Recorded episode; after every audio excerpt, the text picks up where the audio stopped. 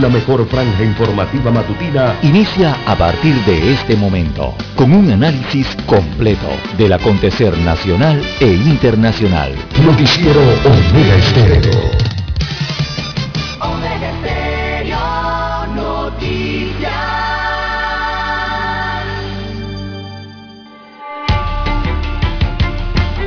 A continuación, los titulares, con los hechos que son noticias hoy.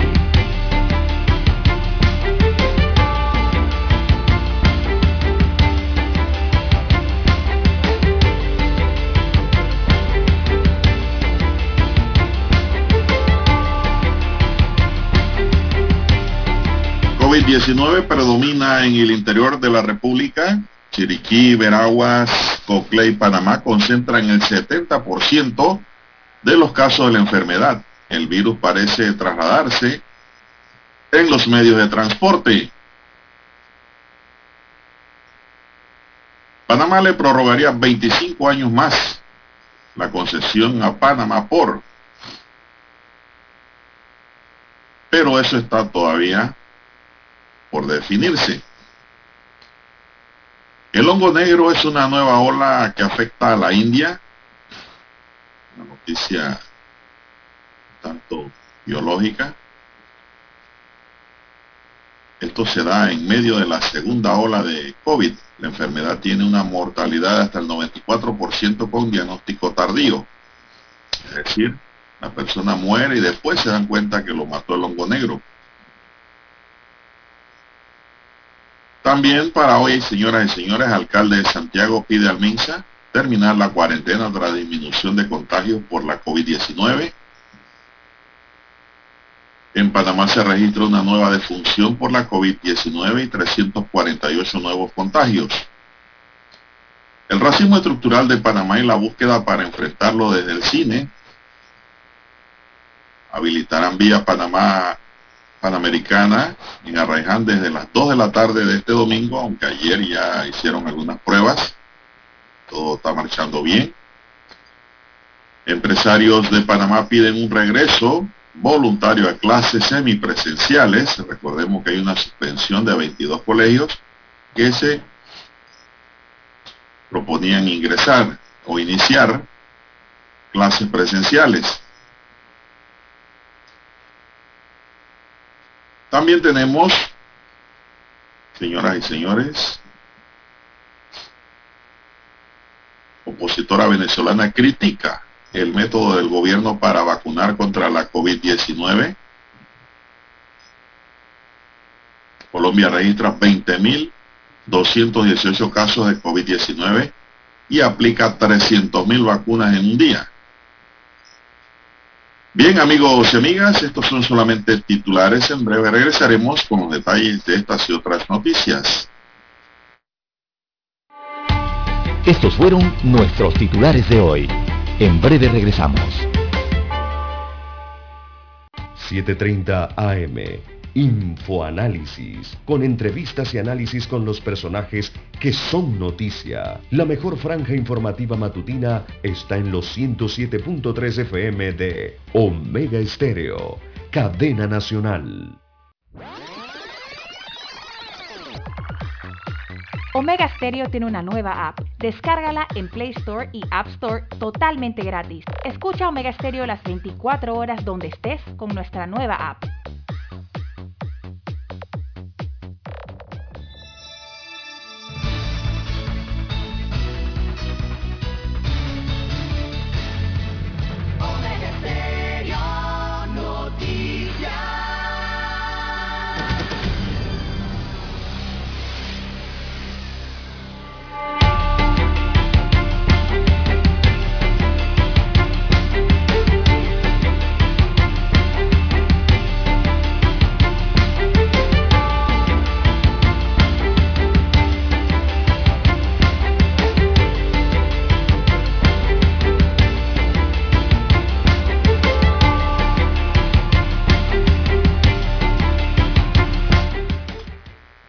Amigos y amigas, muy buenos días.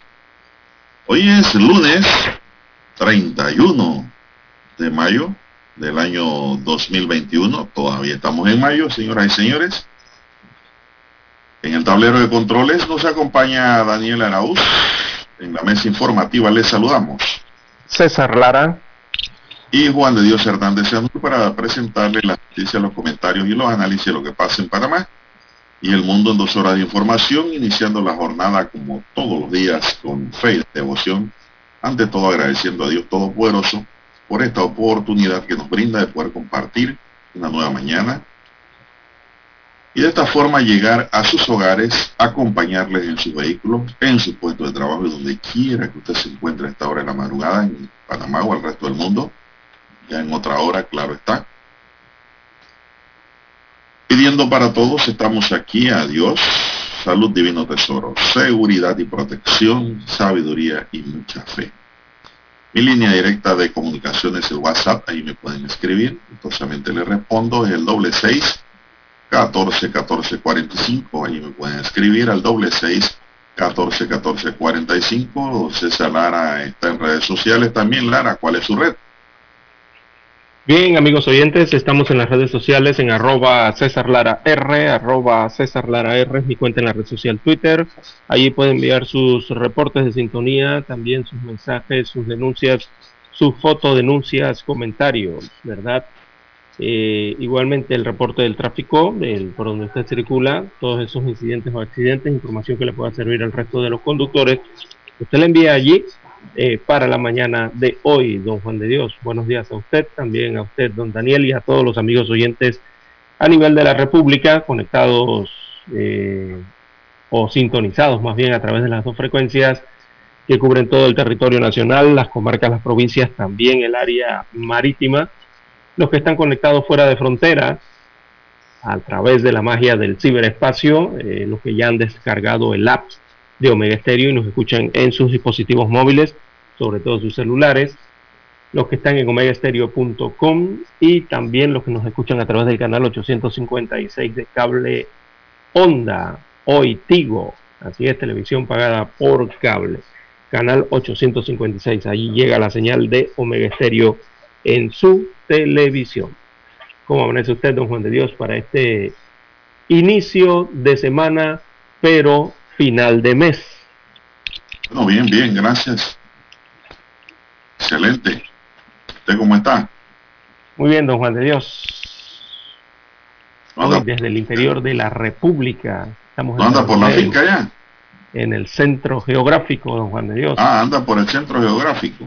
Así es, de la República de Panamá. La cintura ísmica. Y bueno, sí, también haciendo trabajos por acá de mantenimientos en propiedades, don Juan de Dios. Está bien. Bien, vamos a iniciar inmediatamente con las noticias correspondientes a la fecha. Y es que pues la lista de las escuelas que tenían previsto comenzar clases semipresenciales hoy ya no va. Se redujo de las 100 inicialmente, ahora van 78. Luego de que el Ministerio de Educación decidió aplazar el retorno en 22 centros educativos de la provincia de Panamá. En la provincia de Panamá no van a iniciar clases, Lara. No sé si tienes el listado allá también. La Academia Interamericana de Panamá, la Escuela Juan E. Jiménez, la Escuela Marcia Canellas, también el Metropolitan School of Panama, la Escuela Juan Arturo Martinelli, el Instituto Albert Einstein, el Colegio Isaac Rabin, el King College Panamá, el Centro Básico General, el Trencito del Saber, ABC, también el Centro Básico General San Juan de Paquení, Pequení, el Centro Básico General Victoriano Lorenzo, Escuela en Verá 2.60, Escuela La Tranquilla, la Escuela Peña Blanca, la Escuela Quebrada Ancha, la Escuela San Juan de Pequení, Escuela Monocongo, Escuela Liceo Francés, la Academia Bilingüe de San Antonio, el Colegio Bilingüe de Panamá, el International School of the Panamá y la Escuela Río Tigre Abajo. Oh, hombre. Será Molara que la mayoría son privadas. Sí, la gran, la gran mayoría son escuelas privadas, eh, Juan de Dios. Es lo que se observa en la lista entregada por el Ministerio de Salud, eh, cuando hoy, bueno, realmente ayer, 30 de mayo, ¿no? Bueno, y la Eh, ministra de Educación se refirió al tema y dijo la señora Mar- Maruja Gorday de Villalobos que la decisión fue adoptada con el fin de mitigar el avance de la COVID-19 y resguardar a las comunidades. Ah, quiere decir que es por prudencia, ¿no, Lara? exactamente, pues, es por los es la índices. causa. los Preventivo. índices, exactamente. Porque los números están subiendo lentamente, pero están subiendo. Con todo y fiesta en el Plaza Amador del Chorrillo, que no entiendo. Oiga, que, por acá vinieron y- Claro.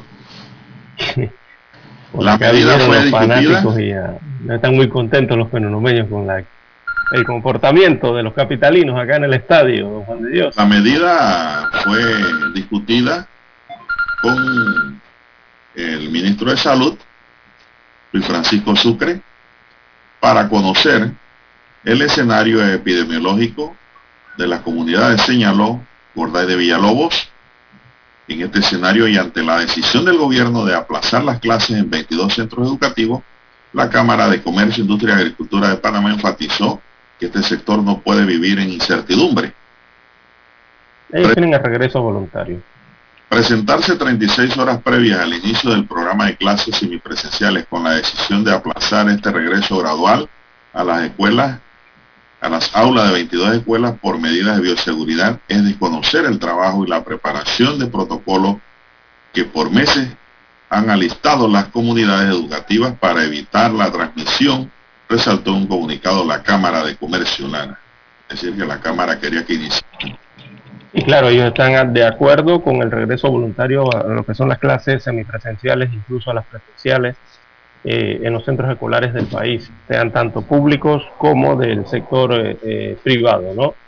Eh, ellos, según lo que les escuchaba ayer, eh, ellos plantean que es- estamos como rezagados, y continuamos en el rezago eh, a nivel educativo por, por el tema este de la pandemia de la COVID-19, cuando ya otros países a pesar de haber pasado ya un año con la pandemia, bueno, ya, ya han regresado a las clases, ¿verdad? Los chicos han regresado a las escuelas. Eh, se promueve lo que es el regreso voluntario, el regreso voluntario a clases en presenciales eh, en las escuelas que cuente con la infraestructura, ¿verdad? Evidentemente que permita eh, poder desarrollar lo que son estas medidas de bioseguridad para los muchachos y también para el personal docente y administrativo es lo que se estila, ¿no? Estaba previsto para hoy entonces ese inicio en, por lo menos en, este centen- en un centenar de, escuelas con estas clases semipresenciales, pero eh, se han tenido entonces que suspender las clases en 22 centros, por lo menos en la provincia de Panamá, como usted ya lo ha señalado. Eh, esto debi- debido a la decisión que han tomado las autoridades sanitarias, también con las autoridades educativas. Eh, don Juan de Dios, en cuanto a los temas de los colegios privados, eh, evidentemente aquí la decisión ha sido adoptada eh, porque los colegios privados también han hecho sus encuestas, ¿verdad? Con los acudientes o los padres de familia que tienen a sus hijos en centros educativos particulares. Y allí, don Juan de Dios, ellos han enviado esa encuesta y los padres han respondido si desean o no que sus hijos vayan a clases semipresenciales en los diferentes centros privados de educación, en las infraestructuras por lo menos. Eh, al ver tantos colegios privados en el listado, don Juan de Dios, esto evidentemente tiene que ver, me parece a mí, en el hecho este de que o los padres de familia decidieron que no enviarían sus hijos a las escuelas a clases semipresenciales, en colegios privados me refiero, o eh, estos centros educativos están atravesando una situación económica difícil. Para mí eh, una de las dos razones es esa. Me decanto más por el tema de que la decisión ha sido a través de muy democrática, ¿no? En los centros privados de los padres de familia y en su mayoría seguramente eh, decidieron mantener a sus hijos en clases virtuales. Me parece a mí. Usted, quiere entender, dar a entender que los colegios son los que no quieren dar clases. No, no, no, los, los padres de familia, no los colegios. los colegios pero eso, eso fue una decisión del Ministerio de Educación, no de los padres ni de los colegios. Es el Ministerio de Educación que decidió en coordinación con salud no abrir en esos colegios por razones de la pandemia y los números que van aumentando de la COVID. Ajá. Y la no tiene nada que ver con decisión de, los padres o de los colegios. En esos corregimientos, en esos corregimientos, en esos corregimientos de, según el listado, los otros centros públicos iban a abrir. Claro, 78 van a abrir. Ajá. En el mismo corregimiento donde están esos otros colegios públicos, privados. Son en el país. Estamos hablando del país. Así que no son los padres de familia. Los padres de familia quieren mandar a sus hijos. ¿Y de qué sirve esa educación virtual como se está dando?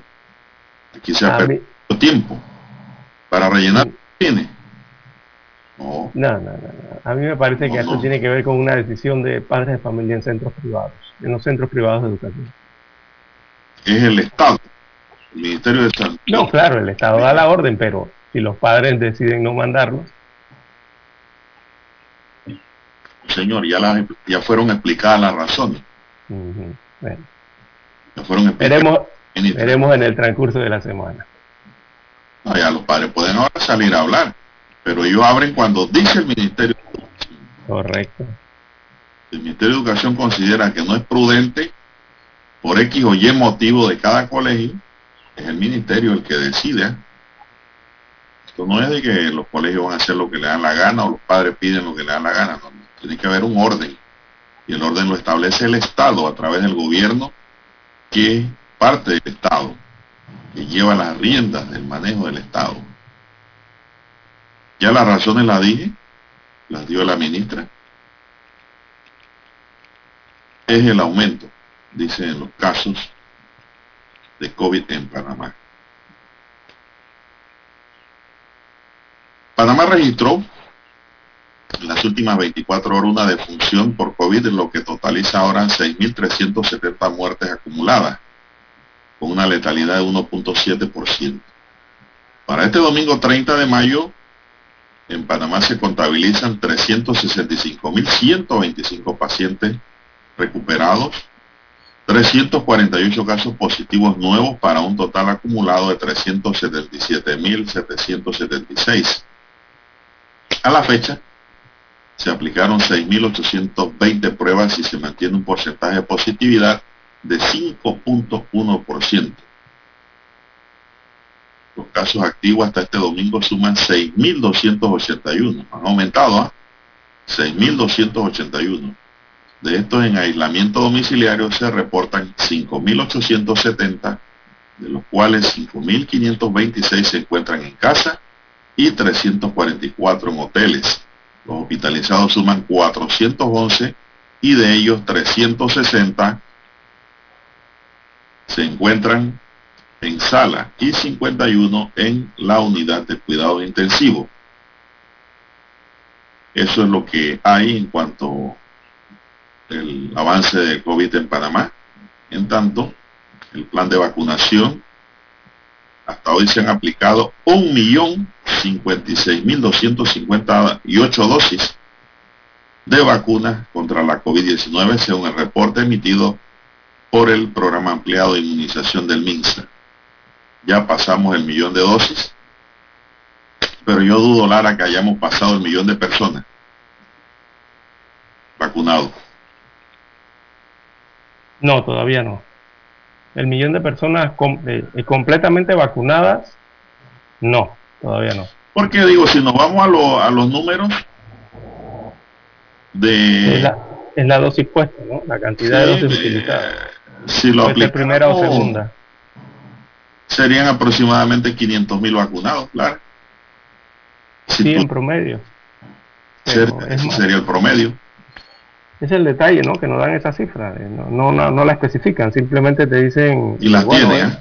Hemos, exactamente. Hemos aplicado hemos aplicado tantas dosis, pero no te explican si ya esas dosis son segundas dosis o si solamente son primeras dosis, para saber si ya son personas completamente vacunadas o si son personas parcialmente vacunadas. Por los lados del aeropuerto internacional de Tocumen, eh, se han realizado 118.769 pruebas, 118.769 pruebas desde octubre de 2020 y se han detectado un total de 1.438 viajeros positivos con COVID-19, imagínense. 1.438 viajeros positivos con COVID-19. Me imagino que, que, son los que han querido entrar, ¿no? Y vienen con COVID. El reporte en las últimas horas señala que de las pruebas realizadas a los pasajeros que ingresan a través de esta terminal, se lograron detectar cuatro pasajeros positivos en las últimas horas de COVID-19. Paralelamente, desde la aplicación del decreto 264-86 que establece nuevos requisitos de ingresos al país a viajeros procedentes de Sudamérica, se han detectado por pruebas de SARS-CoV-2 un total de 169 pasajeros procedentes de Argentina, Brasil, Colombia, Ecuador y Venezuela, de un total de 18.313 que ingresaron desde la aplicación del decreto. 255 eh, que no tienen domicilio declarado o no residen en Panamá han sido trasladados a hoteles no COVID donde permanecerán tres días hasta hacerle una tercera prueba. Vamos a una, eh, una pausa, Dani, pues. Vamos a la pausa y regresamos.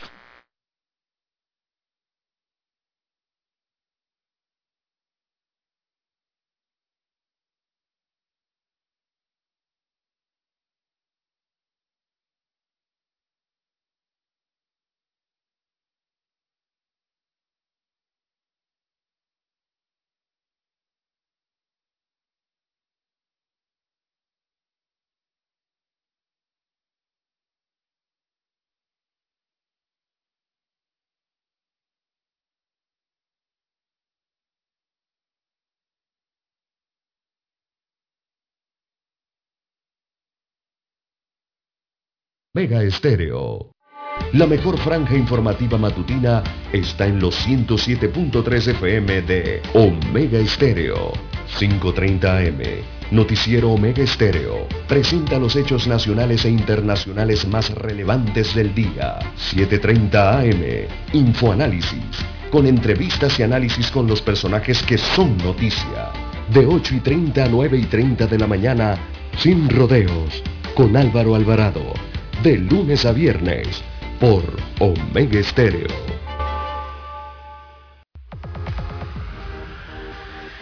Omega Stereo tiene una nueva app. Descárgala en Play Store y App Store totalmente gratis. Escucha Omega Stereo las 24 horas donde estés con nuestra aplicación totalmente nueva. En centrales telefónicas del teléfono es tu mejor opción. Te asesoramos y ofrecemos buena atención. Con años de experiencia trabajando para ti. La casa del teléfono, ubicados en Via Brasil y lista hermosa. La casa del teléfono, líder en telecomunicaciones. La casa del teléfono,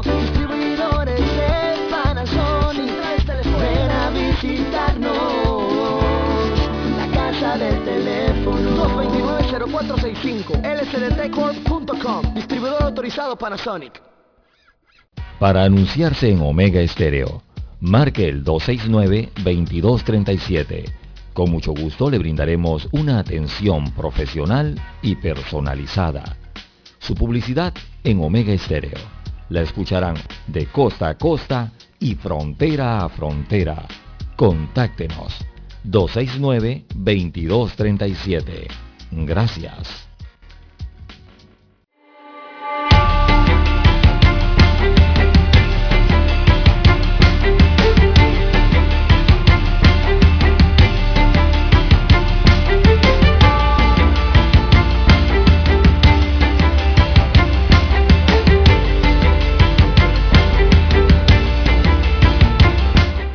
Bien, seguimos, don César. ¿Qué más tenemos en agenda?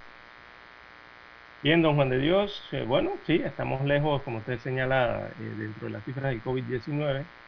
Estamos lejos de la inmunidad de rebaño, don Juan de Dios. Eh, oye muy bajito, Lara, está lejos del, del micrófono. Ya que... Ahora sí.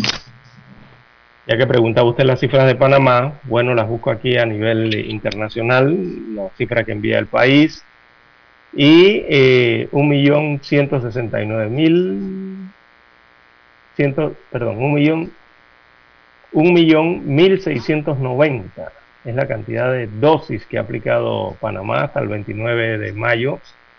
Eh, la ha aplicado a 657.687 personas. Esa es la cantidad de personas eh, vacunadas, eh, don Juan de Dios. 657.687 es la cantidad de personas vacunadas y las que están completamente vacunadas, buscamos la cifra rapidito aquí, a ver si no se nos mueve la página, las que están completamente vacunadas son 344.003 personas, son las que ya tienen las dos dosis de la vacuna.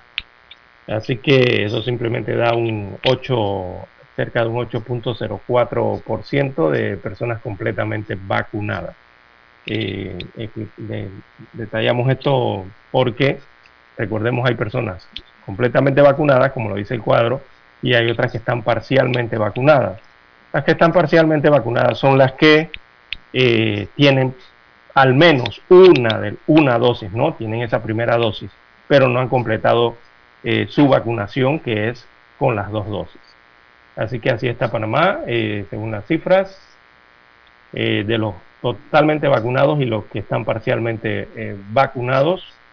Eso, bueno, nos pone todavía bastante distante de lo que es la inmunidad de rebaño de Juan de Dios. Panamá en general tiene, puede estar llegando al 14, eh, casi al 14 o 15% de vacunados respecto a su población general. Y recordemos ya las cifras en cuanto a la, lo que es la vacunación de rebaño, que para eso hay que tener eh, según las últimas cifras, ya la establecen en 80-85%. Así que estamos bastante lejos, hay que seguir cuidándose, amigo oyente, tratar de respetar entonces lo que son las medidas de bioseguridad recomendadas con, contra el COVID-19. Eh, también se ha informado que la Universidad de Panamá se prepara entonces para su reapertura. Están realizando una vacunación también en lo que son en lo que es la máxima casa de estudios de Panamá, por lo menos la Universidad de Panamá, eh, para regresar a lo que serían las, clases de forma, ellos irían a la forma presencial, ¿verdad? A mediados del mes de junio.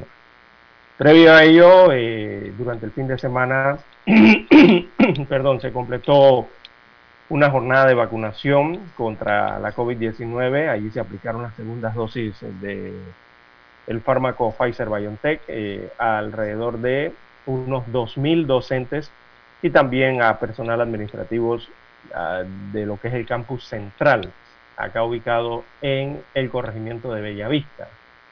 Así que son los planes que tienen entonces en la Universidad de Panamá con esta vacunación para su personal y personal docente administrativo. Eh, primero, claro, con el objetivo de salvaguardar la salud y ¿verdad? disminuir lo que son los niveles de contagios eh, dentro de los trabajadores, los colaboradores y los docentes eh, que prestan los servicios eh, públicos en este caso y también que prestan los servicios a los estudiantes. Así que en la Universidad de Panamá se preparan entonces ya para lo que sería el regreso o la apertura de clases de forma presencial. Esto sería a mediados de este mes de junio que se aproxima. Así que se están preparando en esta universidad. Bueno, no conocemos los detalles de cómo lo hace la Universidad Tecnológica, tampoco cómo lo está haciendo la Universidad de Chiriquí, la UNACHI y otras universidades eh, de carácter eh, público, ¿no? Bueno, eh, parte de lo que se tiene entonces en cuanto a la COVID-19 en el país. Hay que hacer la pausa porque tenemos que escuchar las notas del glorioso himno nacional.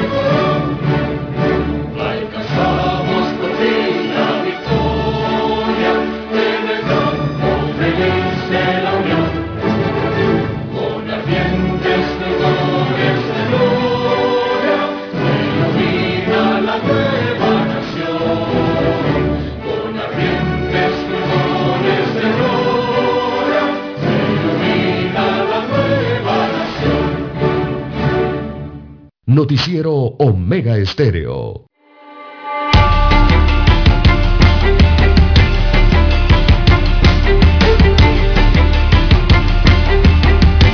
Bueno, seguimos, señoras y señores. Seguimos, don César. Esto. Bueno, Lara, eh, hubo una final de fútbol en su provincia. Sí, el día sábado. Como loco. Y el Plaza Amador de la LPF fue esa final. La ganó Plaza Amador. Dos goles. De que Universitario abrió el marcador. 2 a 1 fue el resultado. Cerrado. Eso, eso está muy bien. Bajo lluvia y todo. Pero lo que vino después Lara es lo más triste. el estadio. Enteraste. Sí, don Juan de Dios. Eh, lastimosamente, bueno, eh, las celebraciones que se registraron dentro del estadio eh, del Club Deportivo Universitario en Penonomé, acá en la provincia de Coclé, no dejaron los mejores resultados. hubo daños en el estadio, don Juan de Dios, sobre todo en las graderías, en esta área donde están los aficionados. Hubo destrozos allí de las sillas, ¿no? Eh, plásticas estas que tienen de protección plástica dentro del estadio en Penonomé. Y bueno, a eso se le suma eh, la forma de, celebración que se desarrolló ya cuando el Plaza Amador entonces obtuvo el campeonato de la Liga Panameña de Fútbol. Eh, celebraciones que arrancaron desde la ciudad de Penonomé, bueno, y se llegó a Ciudad de Panamá en el área de Plaza Amador, donde todos conocemos allá en el Chorrillo, limitante ahí también con Santana. y se desarrollaron todas estas eh, celebraciones, evidentemente eh, sin cumplir las medidas de bioseguridad recomendadas por el Ministerio de Salud. Bueno, el tema, Lara, es que dañaron un estadio que es privado nuevo, acabado de... Mientras los fanáticos, yo estoy seguro que no fueron los de Coclea. No, por supuesto que no. porque los coclesanos cuidan lo suyo. Exactamente. Y eso está muy mal, Lara, porque digo, es cierto que en otros países dañan los estadios, pero eso, esas, esas ligas tienen mucho dinero para reparar y en los países civilizados, de verdad, en donde no está esa airada fanaticada, cerrada, que es salvaje, la hinchada esa, eh, cuida sus estadios.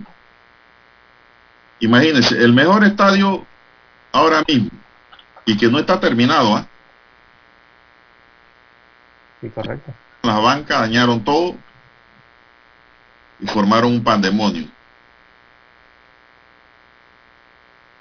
La verdad es que eso habla muy mal de la fanaticada. Y ni siquiera les importa si es un bien privado, es un bien público, la cosa es que vamos a dañarlo. Ese estadio es de la Universidad Latina, Lara.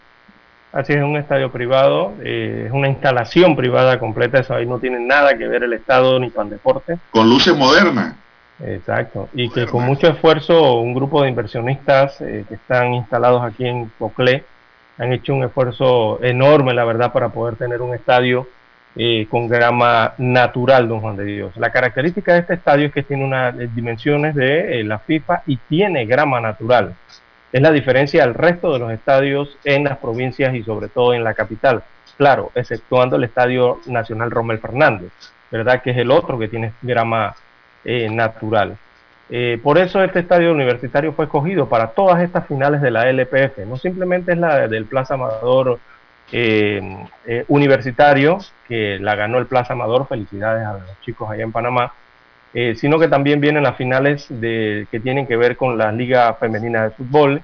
Y hay otras finales más de otras categorías del fútbol panameño que se van a realizar aquí en Penonomé. Pero bueno, lastimosamente entonces vemos los destrozos que dejaron en el estadio, que es la nota discordante de toda esa, de toda esa final de la LPF eh, por supuesto que ante un esfuerzo que están realizando los inversionistas para tener eh, una instalación como esta. Una lástima, ¿verdad? estoy completamente seguro, don Juan de Dios, que los, eh, que los coclesanos no se ponen en eso. No, si el estadio ha estado siempre sí, por la gente de Cocleque. Ya, ya ese estadio y del interior, de Cocle, Santiago, Chitré. Exacto. Y de Panamá Oeste también, que han venido a jugar bastante aquí. Eh, entonces, ese estadio ya ha sido utilizado en varios partidos eh, con el, porcentaje de, fanáticos que, ha establecido, que han establecido las autoridades de salud. O sea, que ha sido utilizado ya casi en su totalidad, ya lleva el 75% ¿no? de, de, aforo, que es lo que se permite actualmente, y no había tenido ningún problema, don Juan de Dios. Es más, yo creo que ahí, nada, ahí, no, ahí no hubo ni siquiera aforo, Lara. No, eso yo creo que se pasó. Se pasaron, como no, y no solo conforme con eso, Lara, después vinieron a Panamá a hacer aglomeración en el Chorrillo. Así es, sin ningún tipo de medida de bioseguridad hubo fiesta en la y fuerte y de todo y sin mascarilla. Que es lo peor. Y dentro del estadio están los videos y las fotografías de lastimosamente los capitalinos usted sabe que en los pueblos acá pequeños en las comunidades pequeñas en las ciudades pequeñas la gente se conoce uno con otro se conocen y usted ve esos videos y se da cuenta que no son era el área ese, esa era el área destinada para la barra placina para, para el visitante, o sea, para la fanaticada del partido del equipo visitante. Esa era el área que fue lastimosamente. ¿Qué faltó? ¿Vigilancia policial? Mm, no sé, don la verdad es que no sé porque allí vigilancia había, tanto privada como eh, la pública. Mire los estragos que causaron Lara y eso que ganaron el juego. Usted se imagina el visitario le ha ganado. Dios mío. Miren, el estadio abajo lo queman. Sí, eh, hay que tener cuidado con esa situación de las barras, don Juan de Dios. Eh, sabemos que la alegría se apodera cuando estás en multitud, ¿verdad? En grupos eh, grandes de personas, sobre todo celebrando o apoyando a un equipo, pero hay que tener mucho cuidado con eso, además de lo peligroso que es. Lo segundo, en medio de la pandemia que estamos, y lo tercero, don Juan de Dios, es que pueden viene el tema de que los estadios, eso, es visto. ¿Usted cree, Lara, que... y una sanción que le caiga a ese estadio o que le caiga a los equipos eh, puede dar al traste con todo el trabajo que han hecho. No, no aquí hay que sancionar a los equipos. Exacto. Los estadios no, a los equipos para que su barra aprenda. Es la única forma. Yo creo en el orden y creo en las reglas y la ley. Es la única forma. Eso lo he aprendido en la vida. Esto, ¿usted cree que en esta aglomeración que hubo acá en la ciudad ahora, ¿usted cree que ahí no nadie se contagió? Ah, no, sí, claro, cómo no. Y, no, y dentro del estadio, don Juan de Dios, porque entraron con las mascarillas colocadas en, en no. Pero dentro del estadio, don Juan de Dios, eh, se, se quitaron todo eso. Sí, bueno, y acá en Panamá fue fiesta. Y peor allá fue, allá fue peor la cosa. Por eso que digo que el que está bajando la guardia realmente es el MINSA y la policía no la población. La población está abriendo la guardia sin importarle con ellos mismos que el COVID les dé un knockout. Así es. Eh, mucho se le había aprende por cabeza ajena, Lara. Mucho se le había solicitado a las personas cuidarse porque los niveles en Coclén, Penonomé es el, el, distrito que tiene los mayores niveles hasta el momento de, de, contagiados por COVID, ¿verdad? Hay casos activos, están por los 130, 100, creo que andan por ahí 150. Inclusive ayer observé las redes que la, le dieron duro a un Instagramer que estuvo allí festejando y ese Instagram le dio COVID, estuvo 19 días en coma, Lara. Mire usted. Y después cuando se recuperó dijo que gracias a Dios que lo había paseado por el Valle de la Muerte, Dios lo regresó. Y todo era Dios y que había que cuidarse. mire, y lo fotografiaron celebrando, lo filmaron celebrando en medio de esa multitud sin mascarilla y en medio del bolgorio. Se lo olvidó. Bueno, nadie aprende por cabeza ajena, yo digo eso, siempre. Y antes de ir a la pausa, don Juan de Dios, eh, antes de ir a la pausa, nada más ponerle el ganchito de que ya está más que comprobado, don Juan de Dios, que ese cuadro eh, de grama natural, perdón, en Penónome eh, cumple todos los requisitos. Con todo, toda el agua que cayó durante el viernes y sábado, don Juan de Dios, usted vio el partido, se desarrolló con completa normalidad porque tiene un excelente drenaje. Para una reunión. El cuadro, el cuadro, ¿no? Así que cumple muy bien eh, la función allí en Penonomé este estadio de grama natural. No pude verlo, Lara. Quería ver el juego. Me había invitado un amigo, el amigo Calofa Ramos, que fue selección nacional. Ah, sí, le encanta el fútbol. Porque estaba en una junta que me duró como uh, seis horas. Así que no pude. Bien, vamos a la pausa, don Daniel, y regresamos. Somos Omega Estéreo. 40 años siendo la cadena nacional en FM Estéreo, pionera en Panamá. Desde Washington, vía satélite, presentamos Ciencia y Tecnología. Los huesos, aquellos aliados que tenemos que sin ellos la vida no podría ser experimentada, por lo que una nueva tecnología podría transformar la recuperación, los reemplazos, la intensidad del dolor, entre otros beneficios. Le dijo a la voz de América Christopher Killian, integrante del equipo que visualizó la oportunidad.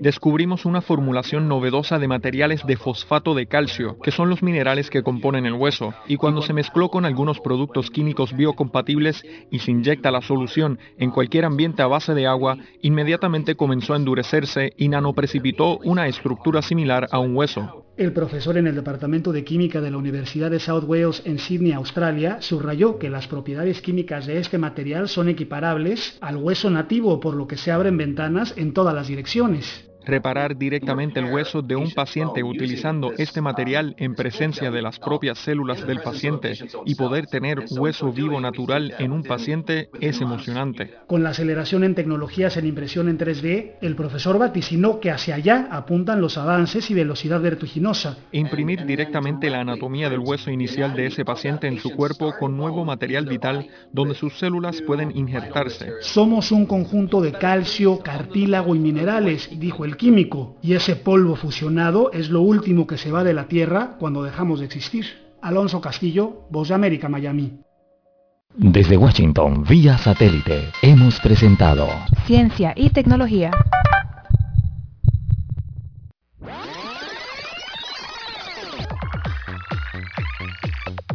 Omega Stereo tiene una nueva app. Descárgala en Play Store y App Store totalmente gratis. Escucha Omega Stereo las 24 horas donde estés con nuestra aplicación 100% renovada.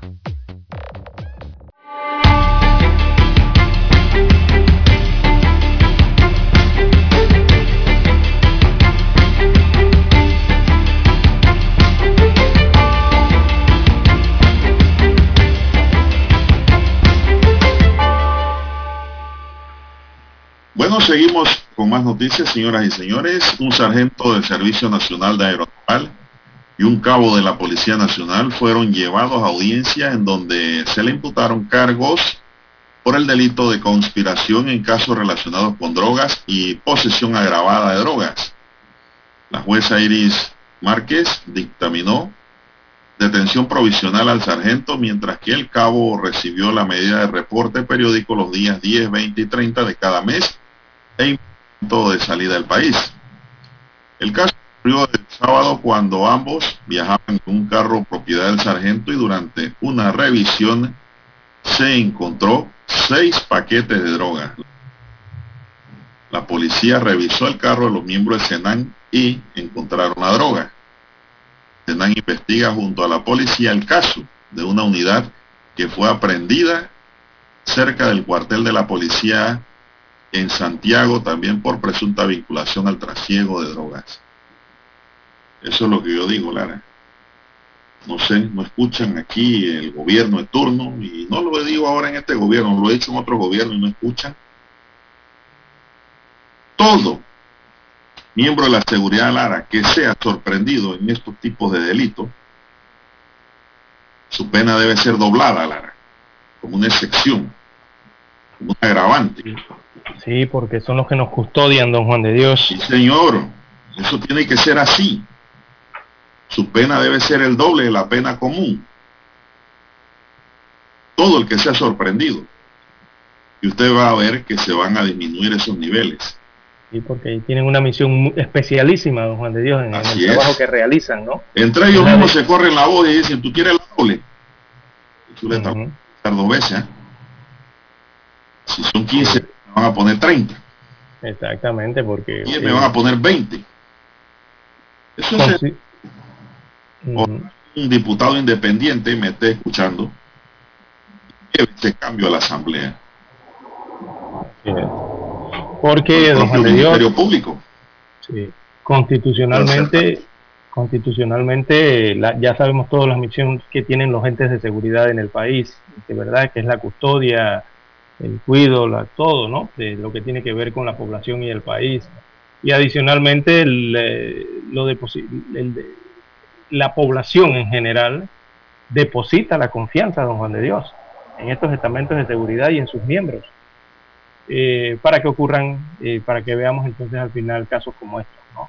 que hay que tener mucho cuidado, hay que llevar mucha fiscalización y sobre todo dentro de esos estamentos tener mucha conciencia del trabajo que están realizando. No, no es cualquier tipo de trabajo el que realizan estos estamentos. La misma regla, Lara. Y esto golpea Escuche, mire, para, para, para ayudar en esto. La misma regla habría que aplicarle a los sacerdotes y pastores que abusen sexualmente de niños y mujeres. El doble de la pena. Igualmente con los educadores. El educador pedófilo, el doble de la pena contigo. Para ver si esto no va a cambiar. Claro que cambia. ¿Por qué? Porque son servicios laras especiales de la comunidad. Usted ve Exactamente. católico, usted ve un pastor de la comunidad de una iglesia pues reconocida, no de una casetita. Se ve como un maestro inspirador de la sociedad. Un hombre... Claro, cuando, cuando, se caen Lo mismo que, el maestro. El maestro usted lo ve como el profesor. Pierde legitimidad, pierden legitimidad, don Juan de Dios. Se, pierde, se va perdiendo la legitimidad. Lo mismo se que va perdiendo la imagen. Sí, exactamente el policía. La gente deja de creer, que es lo más triste. claro, usted ve en el policía una protección y un servicio, como dicen el lema de ellos mismos. Pero si el policía lo agarran con droga, lo agarran en delitos, en banda, no doble la pena contigo. ¿Por qué? Porque aparte de que violaste el código, estás violando la fe ciudadana que habían depositado en ti como miembro de de seguridad. Claro, eso, eso sería... Eh, eso, eso, no requiere ciencia.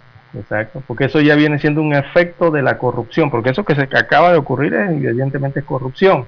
Y usted ve que a, cada momento uniformados involucrados en estos delitos. Oye, vamos a doblar la pena, pues se acabó para él. Se acabó. Tú quieres ser maleante, te deja el uniforme, pues, renuncia y métete a maleante. Te va a caer una pena normal igual que todos ciudadanos. Pero no me uses el hábito, no me uses la pizarra, no me uses el uniforme para cometer delito. Esas son ventajas que estás utilizando en pro de la maldad, en pro del delito, en pro de las cosas que la sociedad no quiere. Si el derecho penal lo que busca proteger es a la sociedad, Lara. Ese es el fin. Proteger a la sociedad pero hay que saber eh, establecer las normas para que las cosas vayan cambiando y esas normas sirvan como elemento disuasivo del delito, porque el delito está ahí. y esto no y esto no contribuye con eso porque viene la desconfianza de la policía ¿no? en, esas variables claro que dañan dañan la imagen institucional exacto y viene el miedo al delito entonces esa es la problemática alguien escuche rescate esas palabras cuando estas cosas ocurren. Bien, las 6.23, 6.23 minutos eh, de la mañana en todo el territorio nacional, eh, también Don Juan de Dios, en hechos de fin de semana, bueno, hallaron el, un cuerpo desmembrado dentro de una letrina. Imagínese usted, extraoficialmente se informó que el cuerpo encontrado corresponde a un joven conocido como eh, Colacho en la comunidad, quien había sido reportado eh, como desaparecido desde hace más de un mes. Esto ocurrió en la provincia de Chiriquí, en la comunidad de los abanicos, en el distrito de David, allá en la provincia más oriental, perdón, occidental del país. Ayer fue encontrado este cadáver de este hombre en avanzado estado de descomposición, presuntamente desmembrado dentro de una letrina en uno de los terrenos eh, que ocupan precaristas en esta área de distrito de David. Eh, bueno, eh, esto ocurrido ayer se está investigando al respecto. Eh, el día de hoy se tendrá mayores informaciones respecto a este hallazgo, ¿verdad? En David de este cuerpo. También otra sorpresa se registró durante el fin de semana cuando trabajadores que limpiaban destrozos por crecidas de río, también allá en la provincia de Chiriquí, se toparon con un cadáver, don Juan de Dios. ¿Cómo va a ser, hombre? Eh, el cuerpo fue ubicado en los, en los cantares de, en Paso Ancho, esto es en Volcán, cuando se llevaban a cabo entonces los trabajos de limpieza del río. Recordemos aquellas subidas eh, de nivel de los ríos eh, que se dieron en los, en los últimos días y que bueno, traen el recuerdo de lo que ocurrió con el último huracán que pasó por Centroamérica.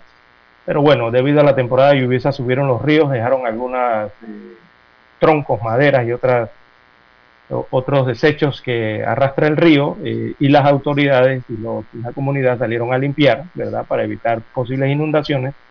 Y don Juan de Dios se han encontrado con esta sorpresa la tarde de ayer domingo, eh, encontrando un cadáver de una menor de edad.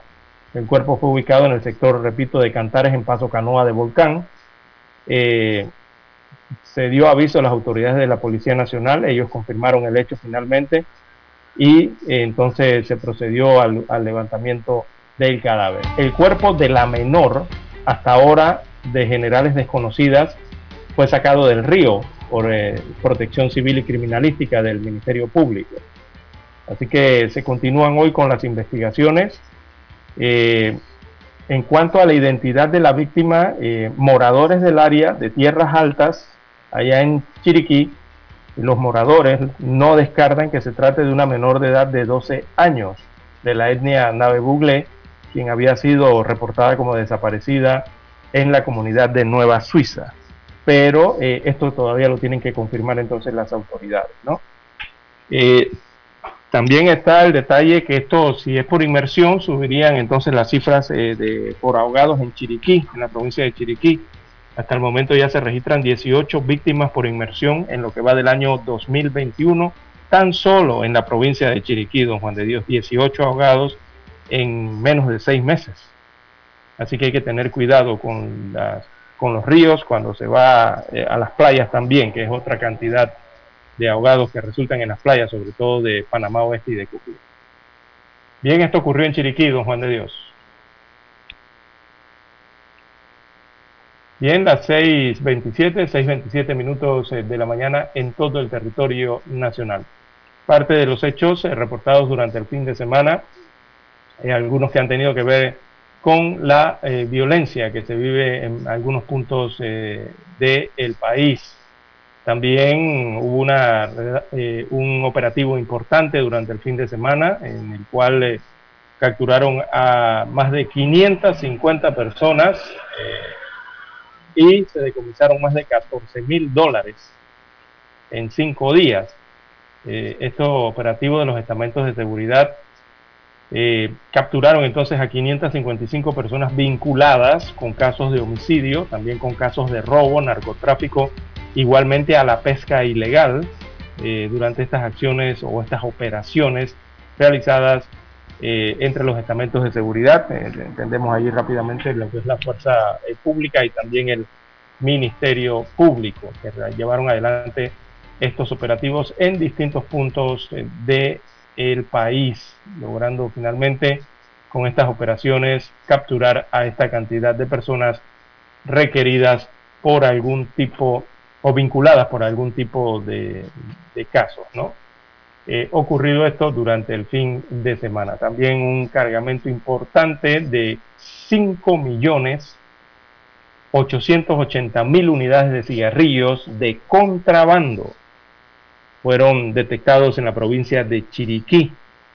Ahí transportaba esta cantidad de cajas, Juan de Dios, amigos oyentes, de esta mercancía, un automóvil con placa con matrícula panameña, y eh, se presume que el destino de la mercancía era eh, el área de comercio en Paso Canoas. Así que en la provincia de Chiriquí aduanas detectó y retuvieron este en el puesto de control de San Isidro, ese que está próximo a Paso Canoas, eh, esas 588 cajas de cigarrillos de presunto contrabando. Esas cajas dice un oyente Lara antes no a la pausa que cigarrillos. la solución es fácil para el oyente que me escribe aquí, simplemente hay que sacar severamente el Plaza Amador por los daños que hizo su fanaticada. Claro, sí. Vamos a la pausa, Dani, para escuchar el periódico. Noticiero Omega Estéreo, 7:30 AM. Infoanálisis, con entrevistas y análisis con los personajes que son noticia. La mejor franja informativa matutina está en los 107.3 FM de Omega Estéreo, cadena nacional. Desde los estudios de Omega Estéreo, establecemos contacto vía satélite con la voz de América.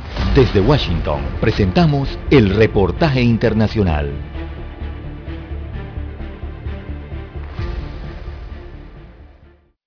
El sistema escolar de la ciudad de Nueva York, el más grande de Estados Unidos, no ofrecerá opciones de aprendizaje remoto en el otoño, lo que requiere que todos sus 1.100.000 estudiantes asistan a clases de manera presencial después de más de un año de interrupciones causadas por la pandemia. En el año escolar actual, el horario semanal híbrido implica que los estudiantes tienen una combinación de aprendizaje en persona y a distancia. La mayoría de los padres también ha optado por mantener a sus hijos en casa para el aprendizaje remoto cinco días a la semana. El alcalde de Nueva York, Bill de Blasio, dijo el lunes que ninguna de esas opciones se ofrecerá en septiembre, cuando comience el nuevo año escolar. La decisión de abrir escuelas por completo se produce cuando las tasas de positividad respecto a COVID-19 en Nueva York y el país han disminuido a medida que más personas se vacunan. Casi la mitad de la población estadounidense ha recibido al menos una dosis de una de las vacunas disponibles, según los Centros para el Control y Prevención de Enfermedades. Dado el número decreciente de nuevos casos de COVID-19, el alcalde de Blasio dijo que espera que los CDC relajen sus pautas actuales que requieren que los estudiantes mantengan una distancia social mínima de un metro antes del inicio del próximo año escolar. Alejandro Escalona, Voz de América. Escucharon vía satélite desde Washington el reportaje internacional.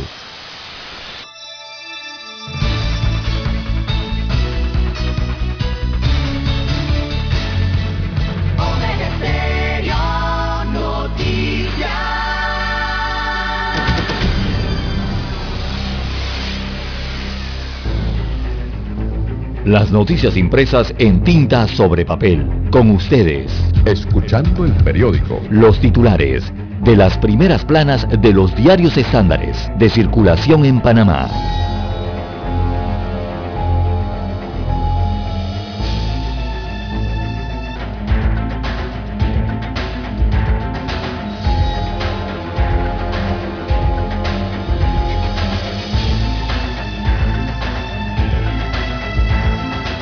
Bien, señoras y señores, vamos a iniciar con el diario La Prensa. Dice, solicita nulidad a prórroga de contratos de Power en el recurso para que se declare la nulidad de los contratos de Panamá en Power. El demandante Moisés Bartlett solicita a la sala tercera de la Corte que previa admisión se ordene la suspensión de la prórroga dispuesta por la SEP y sus efectos. Propietarios de inmuebles piden derogar tres decretos emitidos por emergencia. La Asociación de Propietarios de Inmuebles de Panamá piden derogar tres decretos que se han emitido sobre arrendamientos debido al estado de emergencia, porque más que ayudar perjudican y entorpecen la actividad comercial de bienes raíces a nivel privado. Ministerio Público pide juicio por corrupción y blanqueo para tres exministros. 12, el 12 de abril pasado, día en que la Fiscalía Especial Anticorrupción del Ministerio Público informó al país que había emitido al órgano judicial su vista fiscal del caso de Brest, dio a conocer que en la lista de los 50 personas para los que solicitó llamamiento a juicio por la supuesta comisión del delito de blanqueo de capitales, habían tres ex servidores públicos para los que también se pedía juicio por la presunta comisión de corrupción de servidores públicos como otro delito. 47.9 millones costará equipo para el metro hasta Villasaita. El Metro de Panamá publicó la licitación para contratar el servicio de ingeniería de diseño, suministro, montaje y la instalación del sistema ferroviario de la extensión de la línea 1 entre San Isidro y Villa Zaita. Celebrarán audiencia preliminar en caso Lavajato. El juzgado tercero liquidador celebrará mañana una audiencia a 42 personas acusadas por presunto blanqueo de capitales a través de la operación Lavajato. Cámara de Comercio plantea que el sector educativo no puede vivir en incertidumbre. Falta mucho aún para lograr la inmunidad de rebaño en Panamá. El ministro de Salud, de Luis Francisco Sucre, advirtió que aunque un 14% de la población se ha vacunado contra la enfermedad, COVID-19, esto no significa que tengamos inmunidad de rebaño porque para ello se requiere llegar al 70%, del que estamos muy lejos.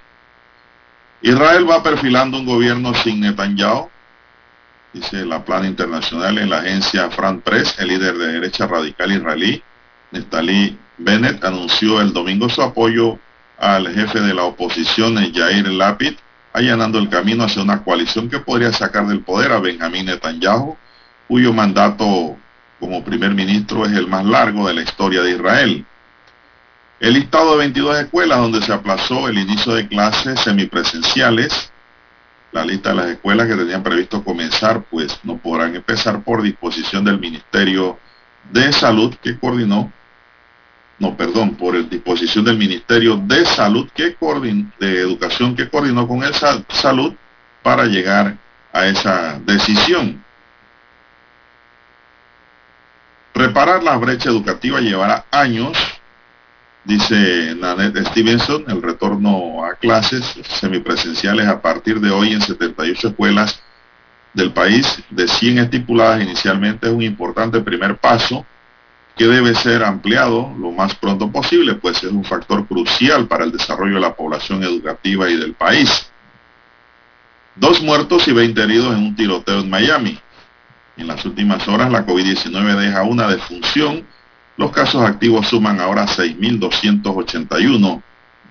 El MINSA dice que se ha aplicado 1.056.258 dosis de la vacuna contra la COVID-19 entre la Pfizer y la AstraZeneca. El colombiano Egan Bernal gana su primer giro de Italia, pedalista colombiano. Colombia siempre tiene buenos ciclista. Históricamente ha sido así. Estados Unidos no permitirá que Rusia viole derechos humanos, dice el presidente Biden. Laker en alerta por derrota ante Sums y lesión de Davis. Así es.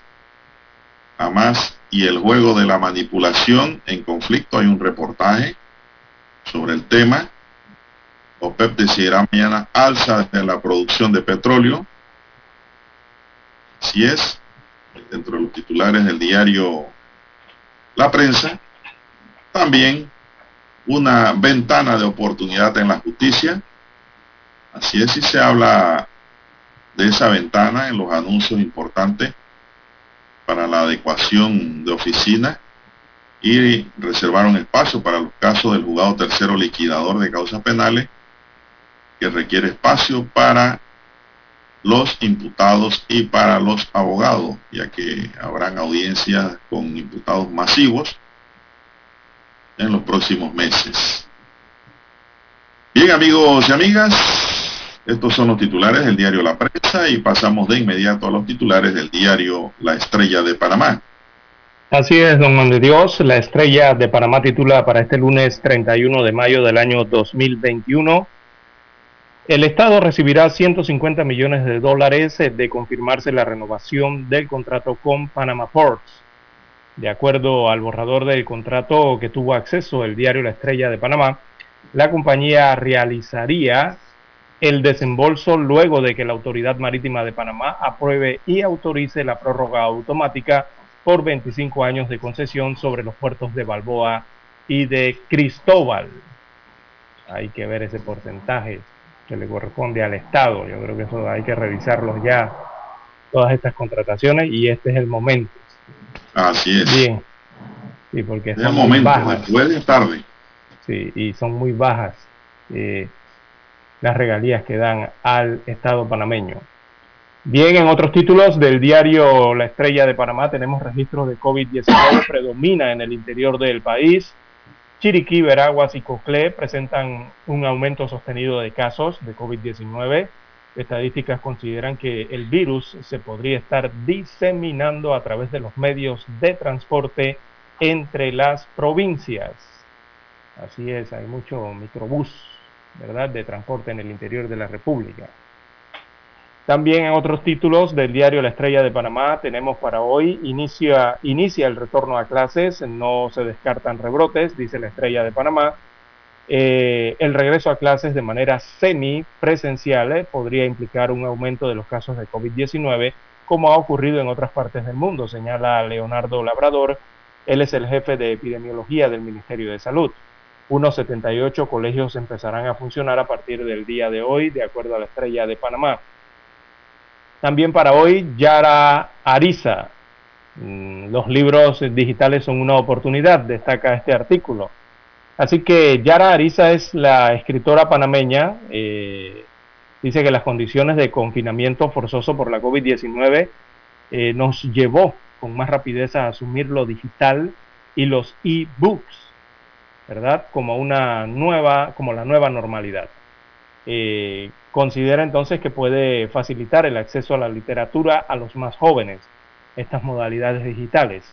La autora presentó su más reciente novela romántica titulada La marca de la luna, así que es Yara Ariza.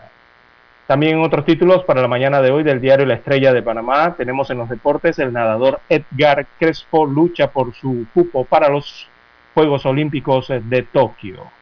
También en las internacionales, el hongo negro, la enfermedad que azota a la India y complica la pandemia. Se están registrando varios casos, ¿no?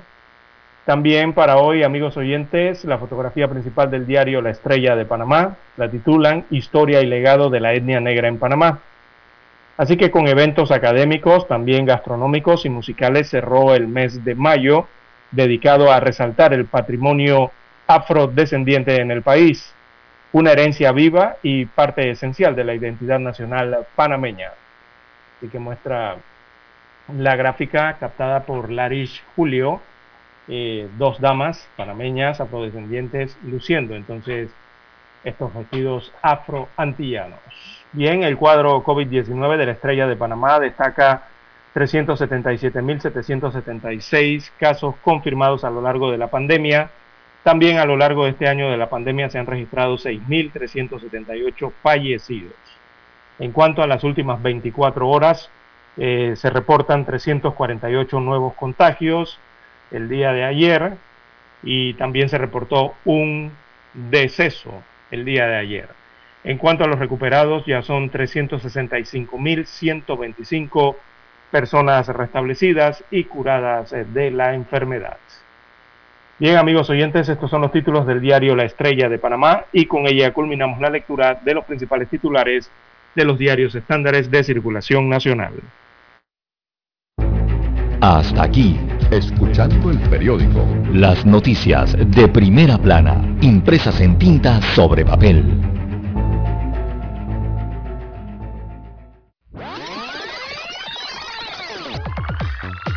Omega Stereo tiene una nueva app. Descárgala en Play Store y App Store totalmente gratis. Escucha Omega Stereo las 24 horas donde estés con nuestra nueva app.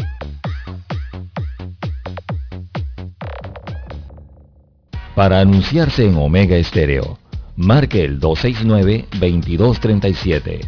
Con mucho gusto le brindaremos una atención profesional y personalizada. Su publicidad en Omega Stereo la escucharán de costa a costa y frontera a frontera. Contáctenos 269-2237. Gracias. Un medio que cumple su palabra dice toda la verdad. Credibilidad, imparcialidad, libertad, transparencia. El siglo y la estrella de Panamá tienen la palabra. El 7 de febrero de 1981 ocurrió uno de los hechos más importantes de la radiodifusión en Panamá los panameños fuimos testigos del nacimiento de la mejor cadena nacional en FM estéreo. Las 24 horas. Omega Estéreo. 40 años de innovación. Desde los estudios de Omega Estéreo, establecemos contacto vía satélite con la voz de América. Desde Washington, presentamos el reportaje internacional.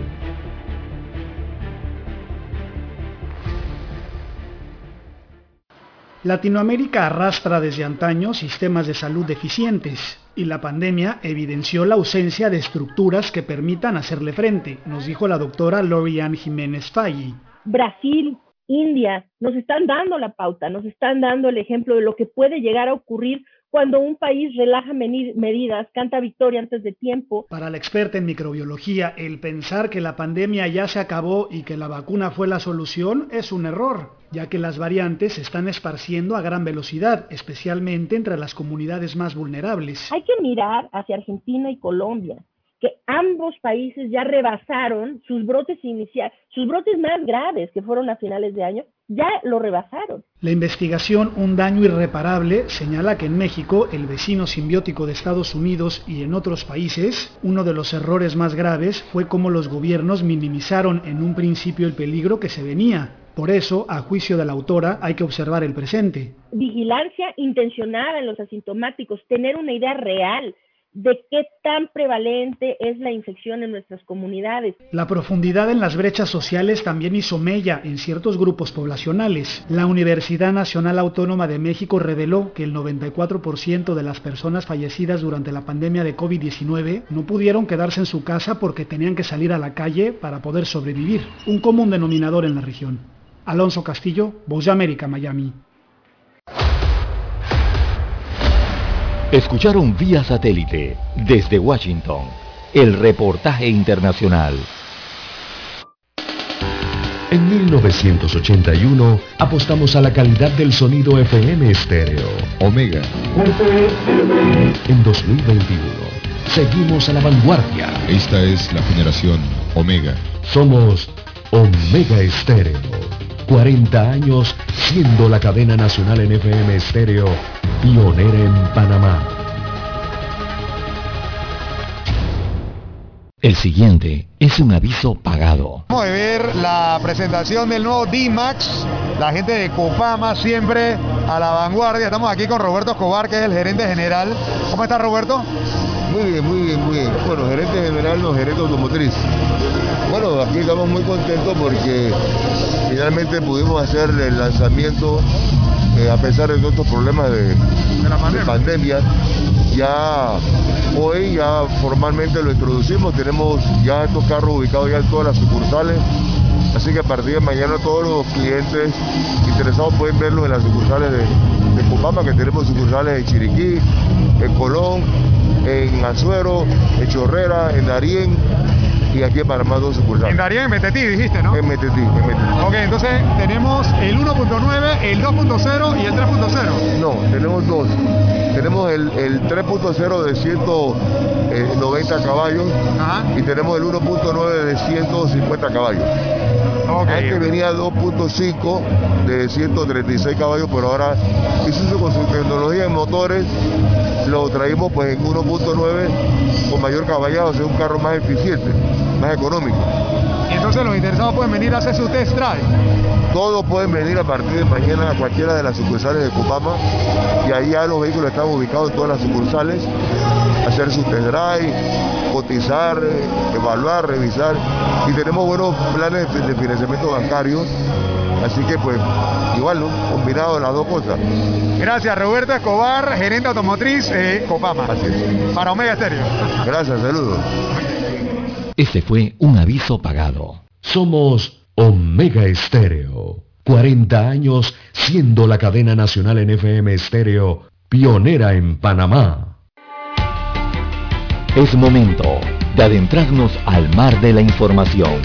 Este es el resultado de nuestra navegación por las noticias internacionales más importantes en este momento.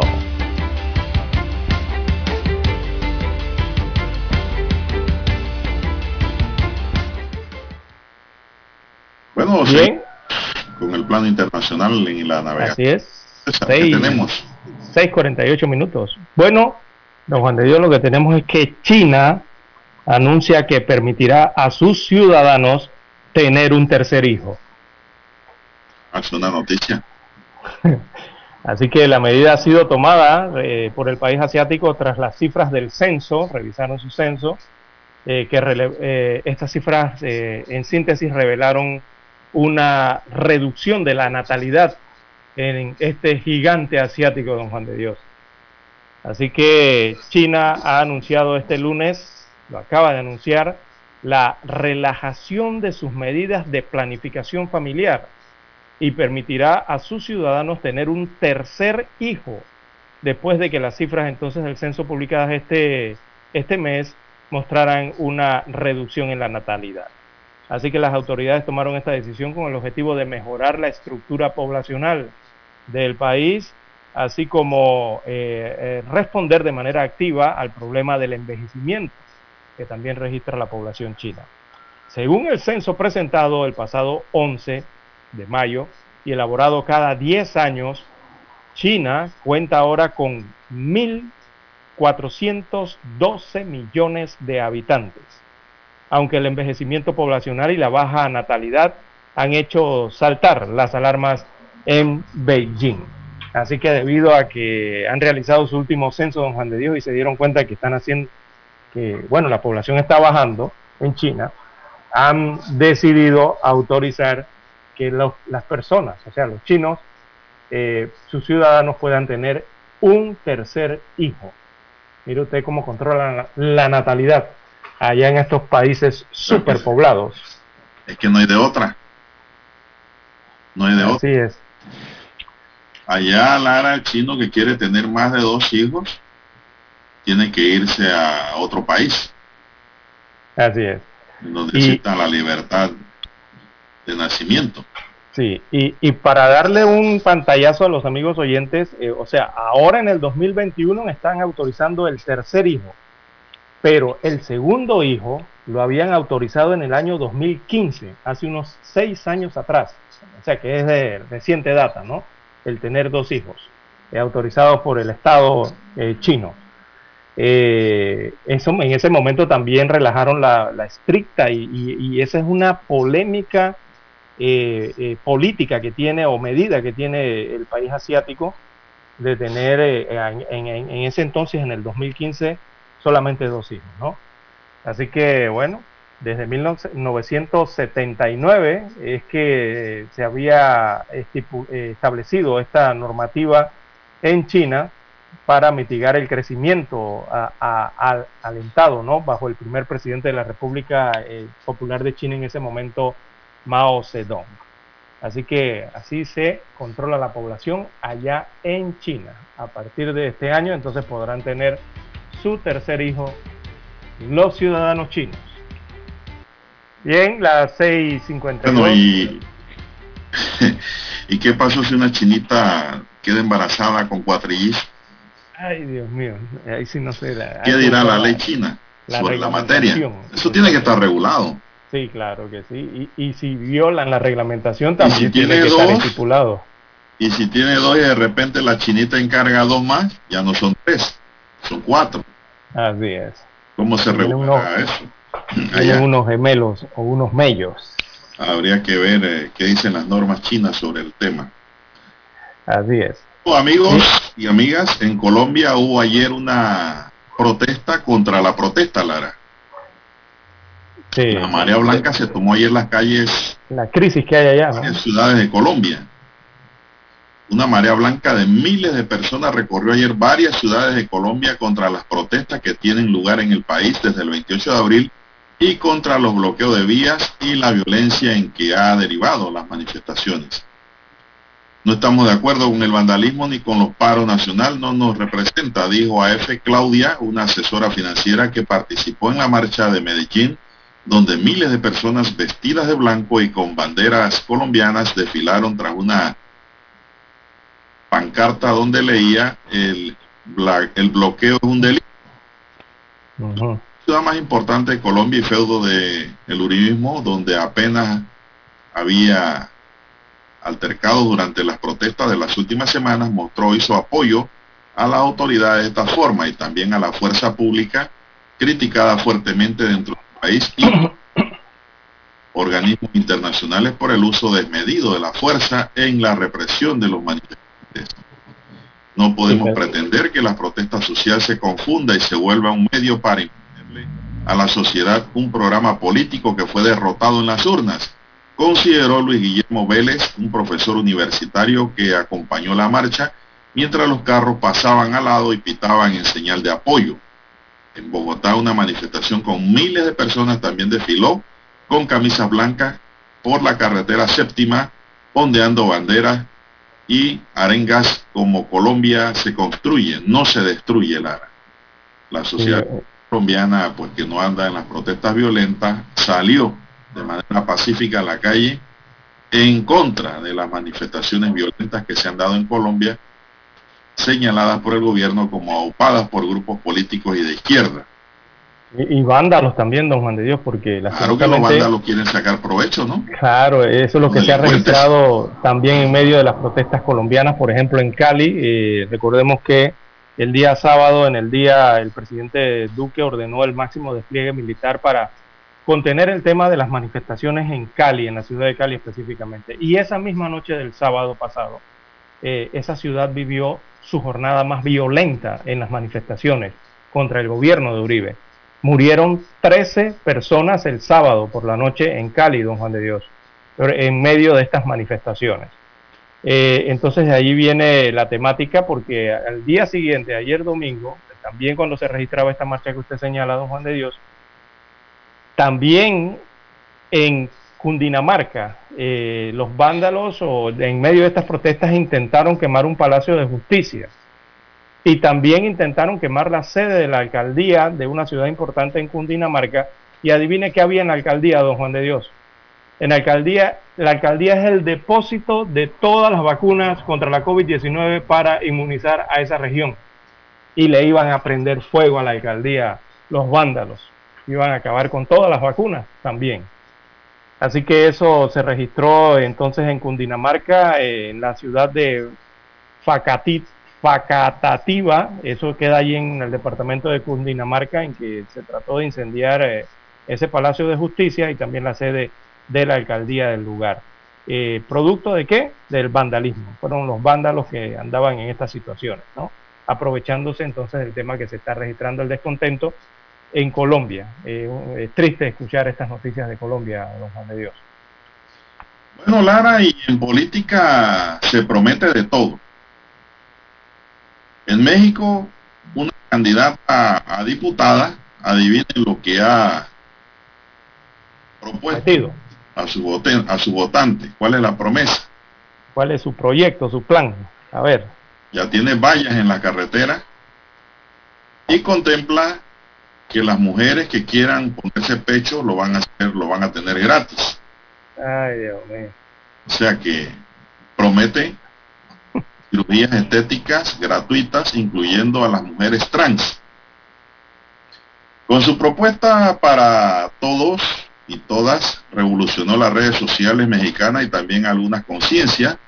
La mexicana Rocío Pino, conocida como La Grosera en la plataforma en línea OnlyFans, quiere convertirse en diputada federal por el estado de Sonora para que los implantes de seno sean gratuitos para las chicas.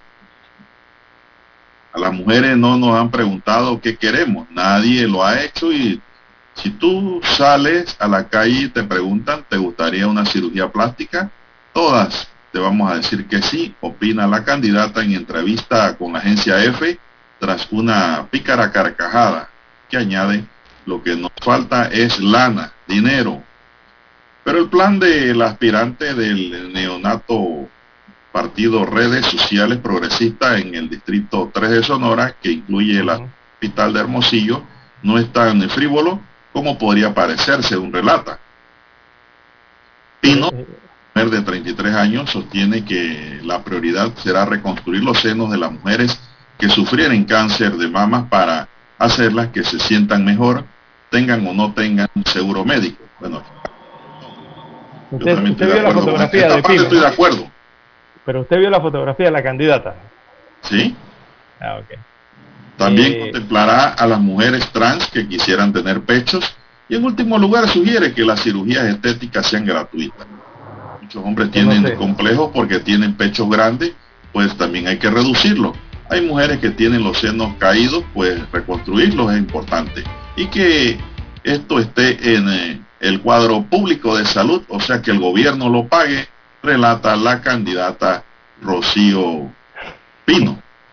Bueno, esto yo no sé el mundo dónde va a dar, don Juan de Dios.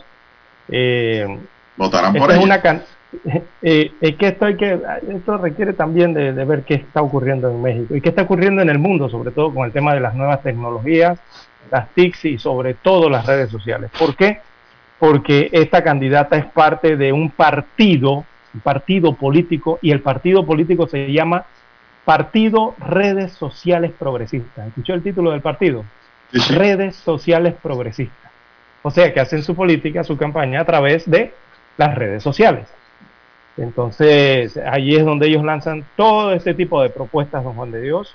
Eh, por ejemplo, la, la de esta candidata que eh, propone que se incluya una ley para las operaciones de senos, ¿no? En los cuadros básicos del sistema de salud de México.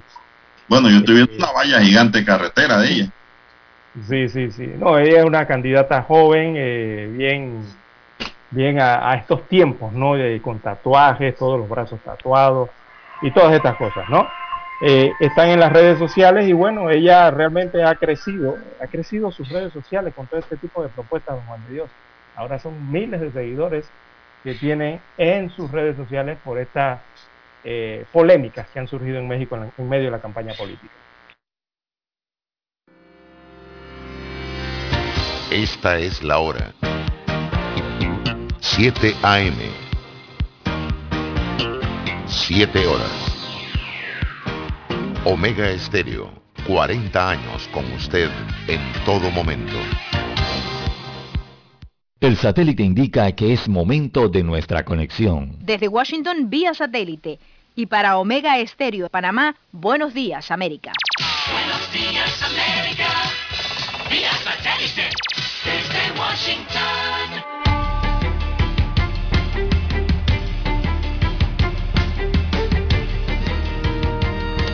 Desde Washington les informa Henry Llanos. La violencia marcó el fin de semana del Día de los Caídos en guerras luego de que sujetos armados dispararon en forma indiscriminada contra personas en dos lugares en Miami. Dos personas murieron y al menos 20 resultaron heridas a primeras horas del domingo durante un ataque a tiros afuera de un salón de fiestas, un día después de que una persona perdiera la vida y seis más fueran heridas tras ser baleadas desde un auto en movimiento. Las autoridades han solicitado a la ciudadanía que ayude a identificar a los agresores. Este tipo de violencia con armas debe parar. Cada fin de semana es lo mismo, dijo el director de policía del condado de Miami-Dade, Alfredo Ramírez III, cuyos agentes buscaban a tres sospechosos que se cree perpetraron el ataque a tiros del domingo. Y mientras Estados Unidos anuncia que casi el 60% de los adultos que habitan en el país están completamente vacunados, América Latina sigue aumentando esfuerzos para tener acceso a la vacuna contra el COVID-19.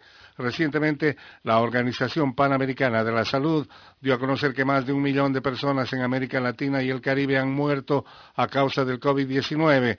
De acuerdo con un comunicado de la Organización Panamericana de la Salud, se trata de un hito trágico para todos los habitantes de la región, señalaba la directora del organismo, Carissa Etienne.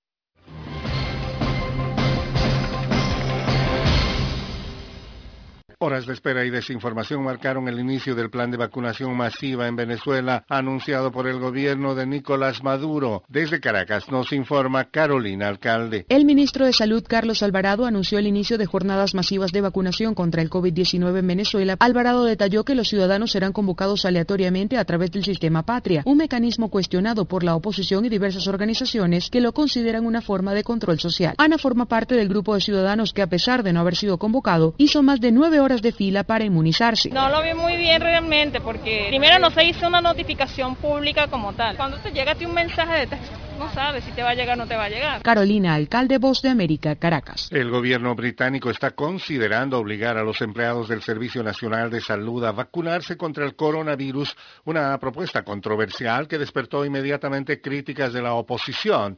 El encargado de la vacuna en Gran Bretaña, Nadine Zahawi, declaró el domingo a Sky News que la propuesta está siendo considerada a fin de evitar que los trabajadores del sector salud le pasen al COVID-19 sus pacientes. Desde Washington vía satélite y para Omega Estéreo de Panamá hemos presentado Buenos Días América. Buenos días América, vía satélite desde Washington.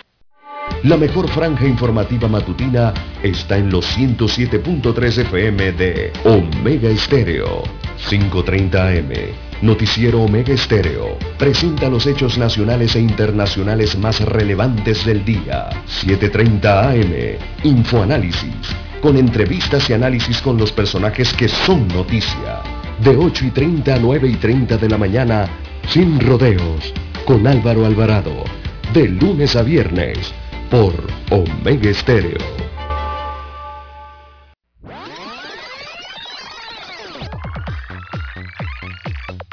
Omega Stereo tiene una nueva app. Descárgala en Play Store y App Store totalmente gratis. Escucha Omega Stereo las 24 horas donde estés con nuestra aplicación 100% renovada.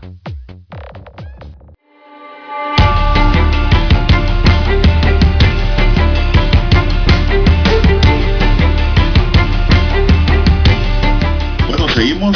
La Asociación de Propietarios de Inmuebles de Panamá solicitó al Ministerio de Vivienda y Ordenamiento Territorial derogar tres decretos que se han emitido sobre arrendamientos debido al estado de emergencia porque más que ayudar perjudican y entorpecen la actividad comercial de bienes raíces a nivel privado. La nota está dirigida al titular del MIBIOT, Rogelio Paredes, y lleva la firma de José Antonio Díaz, presidente de la Junta Directiva de la Asociación. Se refiere a los decretos 145, 314 y 411 de 2020. El primero dictó medidas sobre arrendamientos, proceso de lanzamiento y desalojos 314 modificó cinco artículos de la norma que suspendía desalojos y lanzamiento y el 411 suspendió todos los trámites de desalojo de bienes inmuebles destinados para uso habitacional, establecimientos comerciales, uso profesional, actividades industriales y docentes, sin distinción de canon de arrendamiento. El arrendatario debía presentar pruebas de su afectación económica causada durante el estado de emergencia. Según la API, o sea, la Asociación de Propietarios de Inmuebles, los arrendatarios utilizan estos tres decretos para apoyarse en el no pago de los cánones de arrendamiento, no abonan, quieren vivir gratis e incumplen los acuerdos pactados. Aseguran los propietarios de inmuebles que hay personas que no están afectadas y se aprovechan de la pandemia y el estado de emergencia para no pagar. Esto es verdad, no es falso. Si bien es cierto, Lara, que hay afectados, hay otros que están jugando vivo. Pero evidentemente. porque al final de la historia judicialmente van a tener que pagar, porque lo que hay es una suspensión, Lara. Correcto. Suspensión de deuda. La deuda va a mantener. La deuda se mantiene, lo que no se podía era modificar. Usted quiere que una deuda, pero no significaba una exoneración ni nada, ¿no? Mejor pague. De las deudas nadie se libra. Si no paga usted porque se muere, paga el que queda vivo, para que sepan. ¿eh? Premio ofrece soluciones habitacionales a muchas personas que no tienen la capacidad de pagar para la compra de una vivienda y hemos cooperado con el MIBIO, añade. En la renta de apartamentos y locales comerciales participan muchas personas que dependen directamente de esta actividad para obtener el sustento y vivir además de que con el producto de la renta pagan los servicios básicos de mantenimiento, préstamos hipotecarios, escuelas, impuestos nacionales y municipales, entre otros. Tras la crisis generada por la pandemia ha habido una disminución de apartamentos alquilados, pero es mayor la oferta de locales comerciales según la Asociación de Propietarios de Inmuebles. Así, es. ¿cómo, ¿cómo paga el que queda vivo? Bueno, porque el que muere deja por ahí algún bien sí, sí, cierto. Y el afectado puede caerle a la, a la herencia que dejó. Eso, para eso están los abogados. Estamos los abogados para para los vivos, porque digo, yo sí creo que si una persona está bien jodida, Lara, es una maldad echarlo a la calle con los, con los niños. Pero si está trabajando, está cobrando, está devengando, oye, por lo menos llega un arreglo de pago.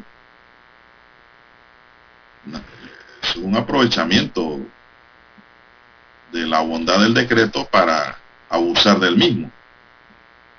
Si es. Bueno, ¿qué le parece, Dani? Eh, eh, ¿Qué le parece a usted, César? Usted que es arrendatario. ¿Cómo lo ve? No, sí, ya eh, recordemos que eran medidas en medio de la pandemia para ayudar a la población, ¿verdad? A, pasar, a soportar este golpe que nadie se esperaba, pero el golpe lo están recibiendo tanto de lado y lado, Juan de Dios, los arrendatarios como los arrendadores. Así que era una medida que tenía su fecha de cumpleaños o debe tener su fecha de cumpleaños. Asimismo ocurrió con el tema de las, el tema bancario en Panamá con los préstamos, ¿verdad? De hipotecarios, de autos y el resto de los préstamos personales, que también tiene su fecha de cumplimiento para este 30 de junio. Así que eh, prontamente, evidentemente, se va a estar escuchando la decisión que debe tomar el gobierno central respecto a esta medida que adoptó en medio de la pandemia para ayudar a parte de la población panameña.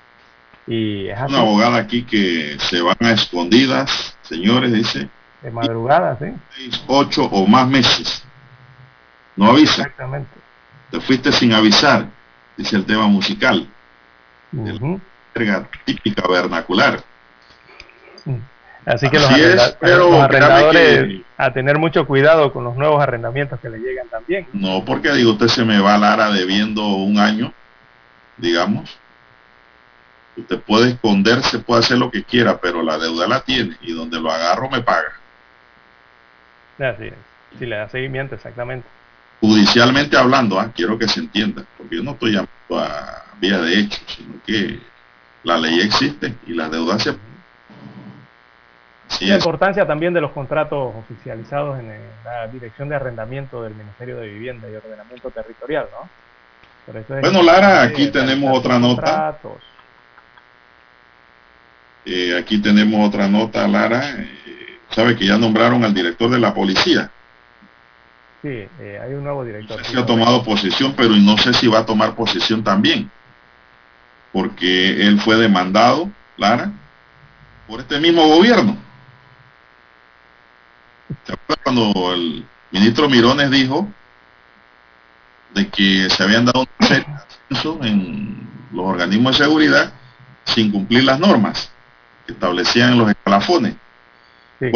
Al director nombrado por el presidente de la República, según me envían aquí una información, fue demandado ante la sala tercera por el doctor José Luis Romero González, quien lleva todas las demandas Lara contra los ascensos que se dieron supuestamente de manera irregular. ¿ah?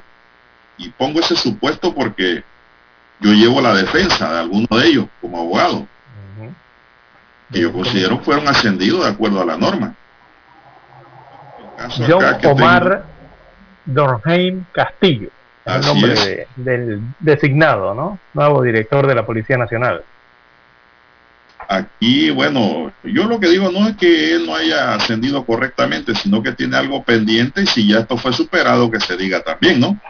Porque este edicto 200, 2520 circuló en redes sociales, en donde pues eh, tenía una demanda contencioso administrativo de nulidad de su ascenso a comisionado interpuesta por el licenciado el doctor José Luis Romero González, quien actuó en su propio nombre y representación, para que se declare la nulidad parcial por ilegal del resuelto de personal número 362 del 6 de diciembre de 2016, emitido por el Ministerio de Seguridad Pública, por medio de la cual se asciende al rango de comisionado de la policía a John Durham, de acuerdo a los términos del poder conferido visible a foja 601 del expediente, destaca este edicto. La verdad es que no sé si el tema ya fue resuelto a su favor o la demanda Lara fue archivada. No sé. Es bueno que esto se aclare, ¿eh? porque esto ha circulado y yo no creo que el presidente no esté al tanto de esto. Esos fueron los ascensos que se dieron en el gobierno de Varela Lara. Que fueron Exacto, sí. de este gobierno. Algunos ya han demostrado que fueron ascendidos Lara de manera legal. Otros casos han sido archivados por caducidad, es decir, han sido abandonados por el demandante. En fin, pero este, esta demanda fue presentada en su contra. Yo sí creo que deben aclarar esa situación de cómo está el proceso, si ya concluyó o fue archivado también. Vamos a una... Vamos, dígame. Santeño. Eh, Santeño o es... No, el Santeño. Macar- Santeño, ¿verdad? Sí, señor. Sí, pero alemán, ese apellido es alemán.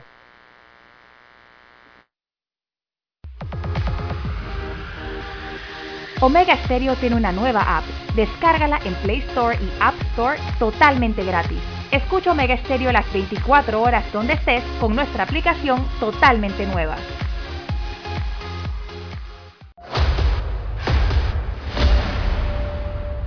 Desde los estudios de Omega Estéreo, establecemos contacto vía satélite con la voz de América. Desde Washington, presentamos el reportaje internacional.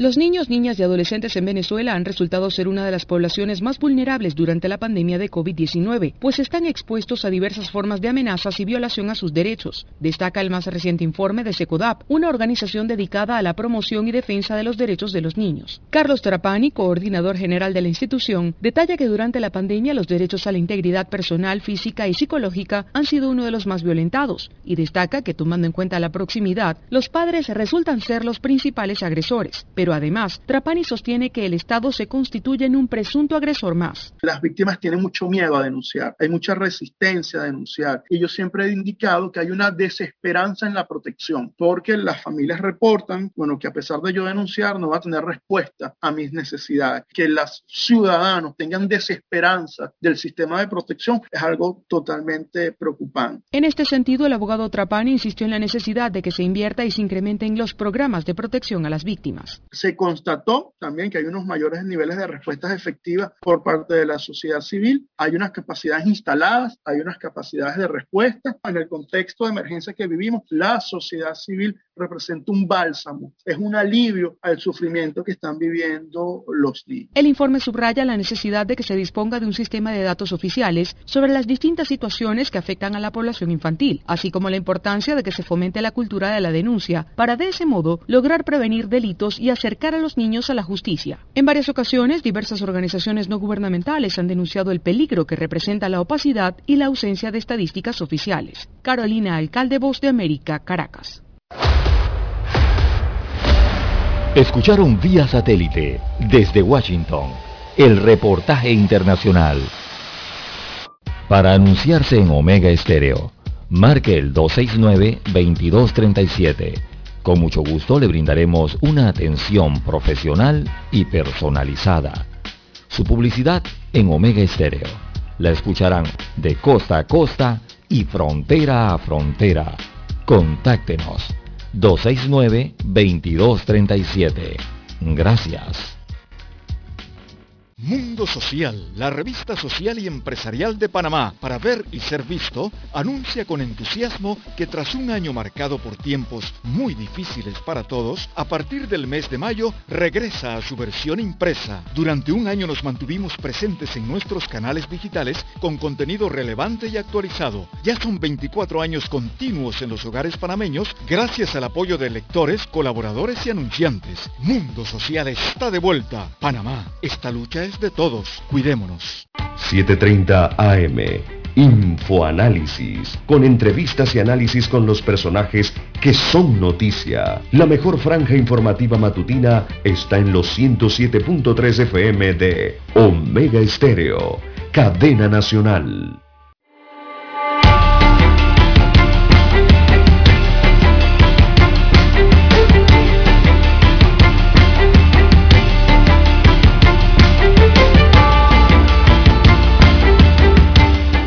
Juzgado tercero liquidador cele- celebrará mañana martes una audiencia a 42 personas acusadas de presunto blanqueo de capitales a través de la operación Lavajato. Entre los imputados se, encuentran los señores Jürgen Mossack y Ramón Fonseca Mora de la extinta firma de abogados Mossack Fonseca, a la que se le vincula con la creación de sociedades offshore a través de la cual presuntamente se depositaban fuertes sumas de dinero para adquirir bienes inmuebles dinero producto del pago de coimas.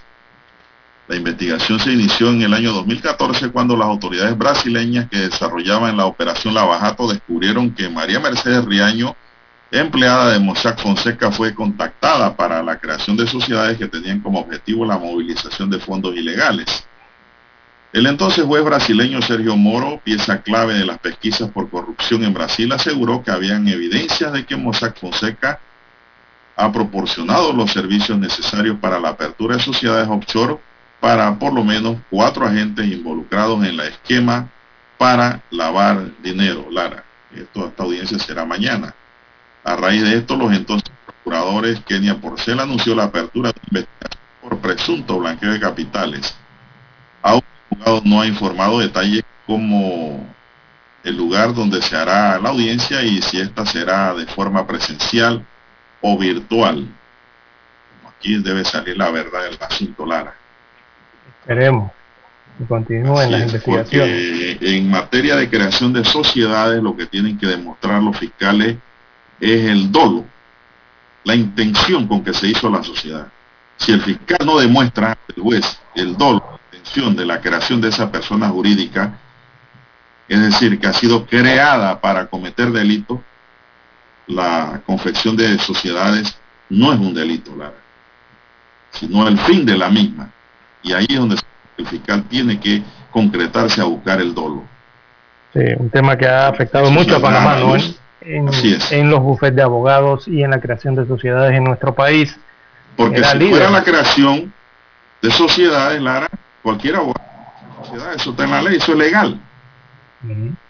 Si por solo decirlo así, o que el abogado sea agente residente de la sociedad, eso es criminalizar la profesión de abogado. Así es. Entonces el fiscal lo que tiene que determinar quién la hizo y con qué fin y quiénes son los involucrados. Si el abogado se involucra en las actividades de la sociedad y son ilícitas, que vaya con los huesos a la cárcel.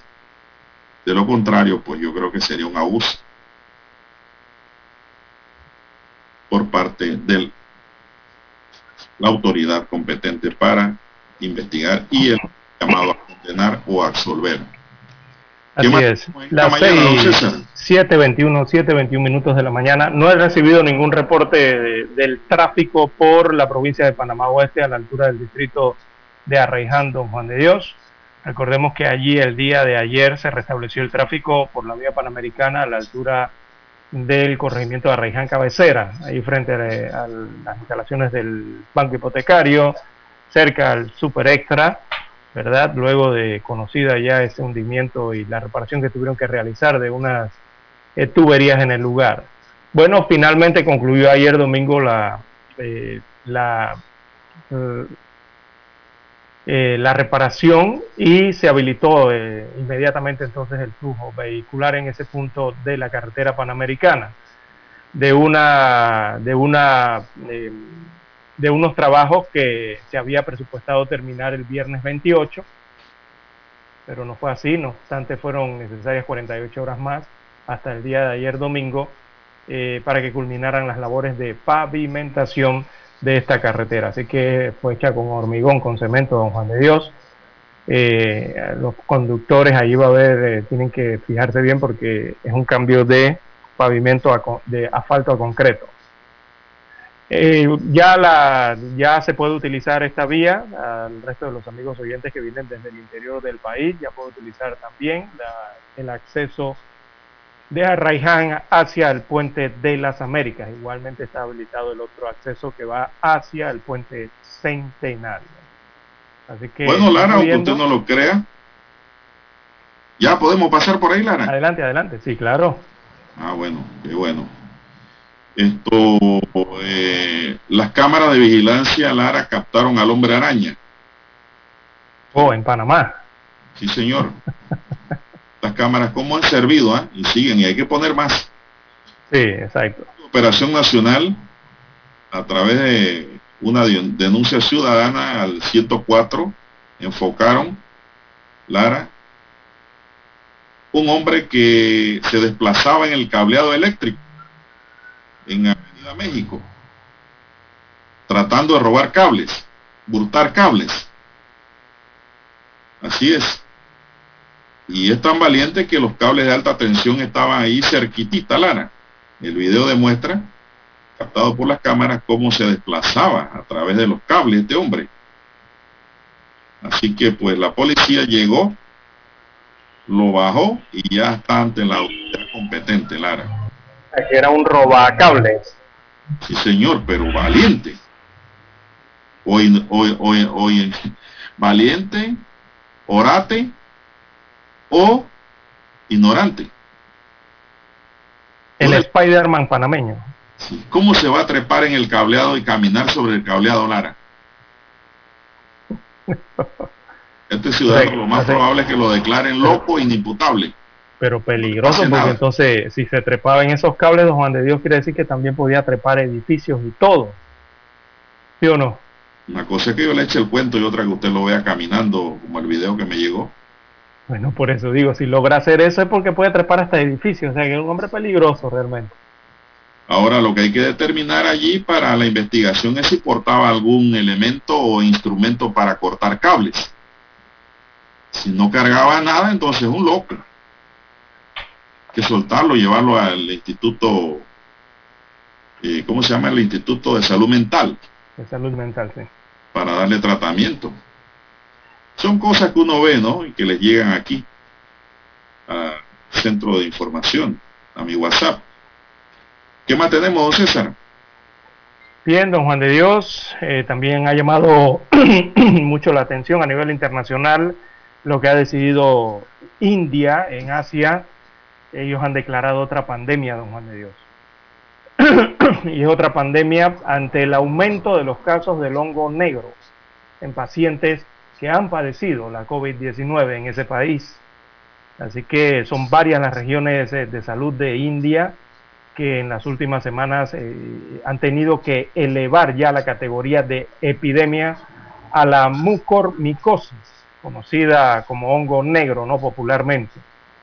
Eh, eso, don Juan de Dios, también ya está despertando o está activando las alarmas en América y específicamente en la parte sur de América, ya que en Uruguay se detectó el primer caso de hongo negro en Sudamérica, en Uruguay. Así que están, eh, tomando las medidas de precaución, ¿verdad? Allá en el cono sur, eh, para evitar que se siga contrayendo entonces este hongo negro, eh, la enfermedad que está poniendo en alerta al mundo, don Juan de Dios, está poniendo en alerta al resto de los países, ¿verdad? Y esta enfermedad que se, se denomina hongo negro, estas infecciones suelen ocurrir en los pacientes que han padecido la COVID-19 o que están en recuperación de la COVID-19. ¿Y por qué en la mayoría de ellos? Por el tema de que el sistema inmunológico está algo deprimido y entonces ataca este hongo negro a esas personas. Así que están